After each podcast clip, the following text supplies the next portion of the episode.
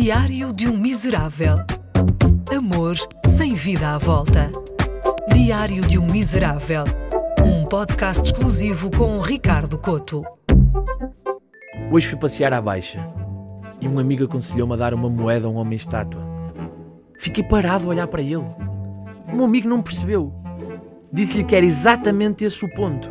Que raio de pessoa é que acha que eu posso valorizar o trabalho de um homem-estátua?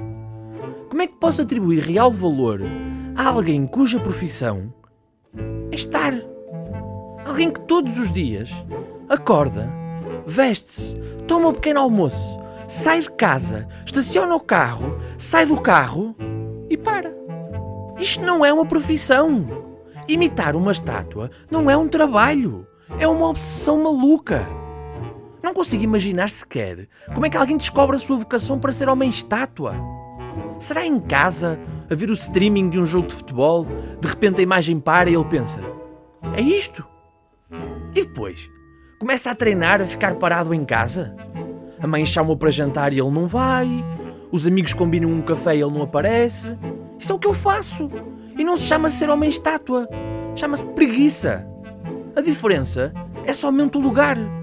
Se eu fico parado em casa, a minha mãe diz que não faço nada e que devia arranjar um emprego. Se um tipo decide parar na rua, sim senhor, vamos dar-lhe uma moeda.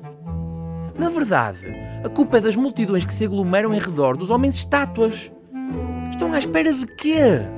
Que ele se mexa. Se querem ver pessoas a mexer-se, andem. Mas não. As pessoas são tão ridículas que ficam paradas a ver um homem estátua. Elas pagam a alguém para fazer exatamente o mesmo que elas estão a fazer.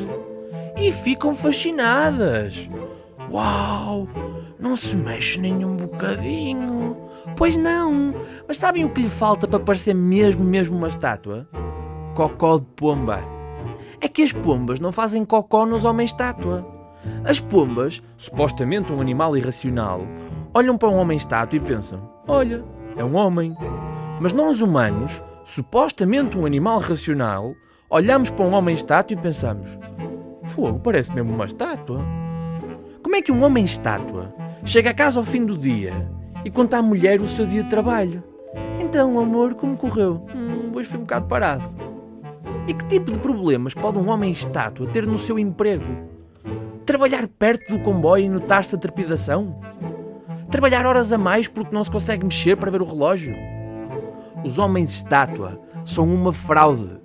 E o pior de tudo é que eu não vejo ninguém a fazer nada.